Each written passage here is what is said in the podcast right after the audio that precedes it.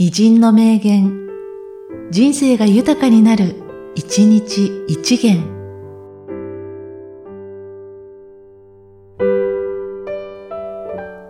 8月21日、遠山開く。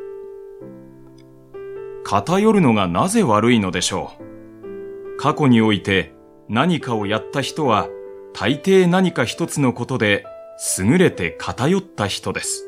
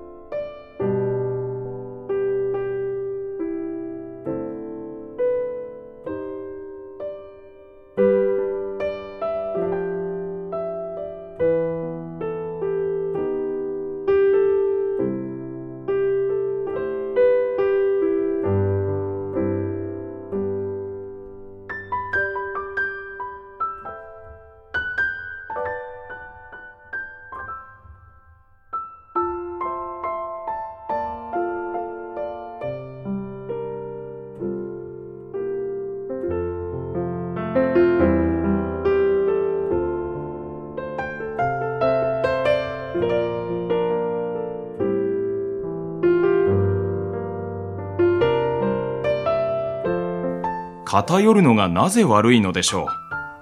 過去において何かをやった人は大抵何か一つのことで優れて偏った人です。